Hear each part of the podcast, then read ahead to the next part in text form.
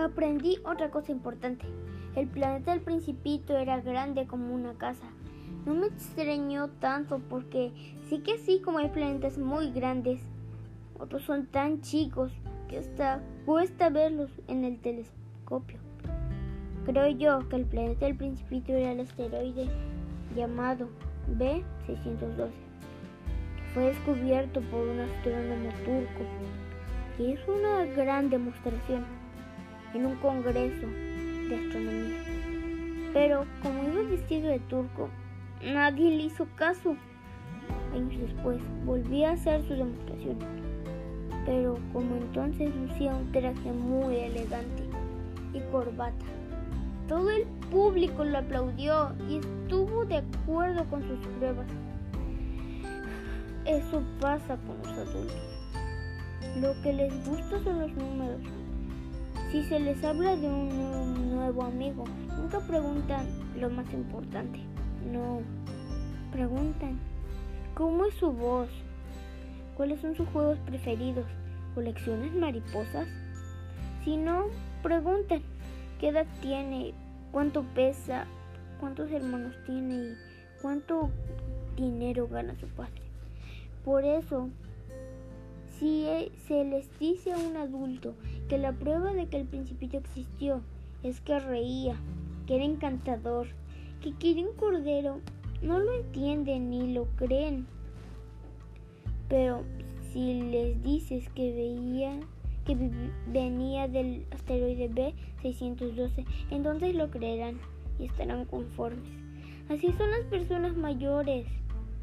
Por eso los niños deben tenerles paciencia. Yo dibujo al principito y cuento cómo era para que nunca se me olvide. Es triste olvidar un amigo y volverse como los adultos, que solo se interesan por los números. Hace ya seis años que un amigo se fue con su cordero. Yo no quiero dejar de recordarlo. Yo no... Por eso he comprado otra caja de lápices de colores. Y sigo dibujando.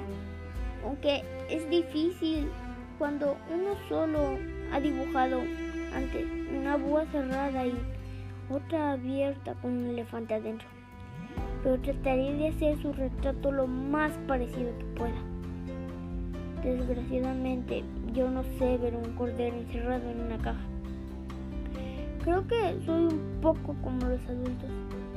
Debo haber envejecido. Capítulo 5. Al tercer día de estar con el principito, conocí el drama de los baobabs. Supe de ello gracias al cordero, porque mi nuevo amigo tenía dudas y de pronto me preguntó, ¿es verdad que los corderos se comen los arbustos? Cuando le dije que sí, se puso muy contento y añadió, entonces también se comen los baobabs, ¿no?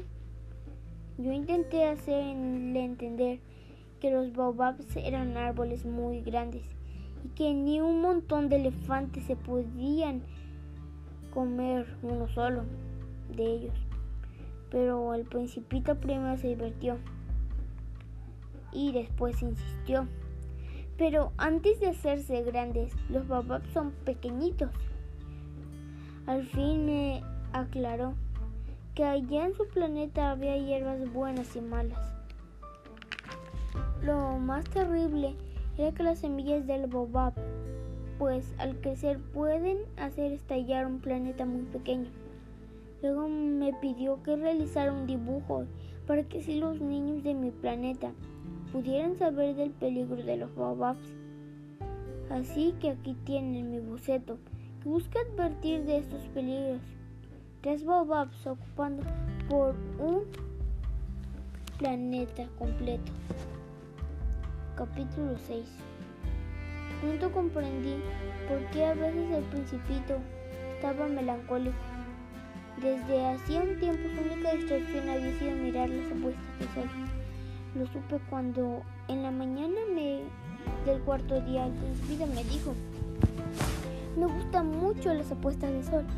Vamos a ver una. Le expliqué que había que esperar a que el sol empezara a ocultarse. Primero, él se sorprendió.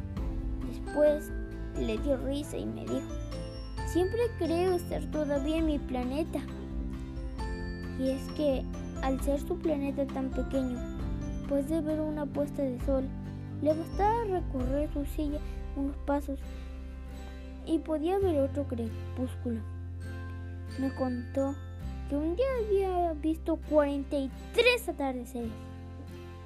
Cuando uno está triste son muy agradables las apuestas de sol. Le pregunté si había estado muy triste cuando vio tantos atardeceres, pero no me respondió. Capítulo 7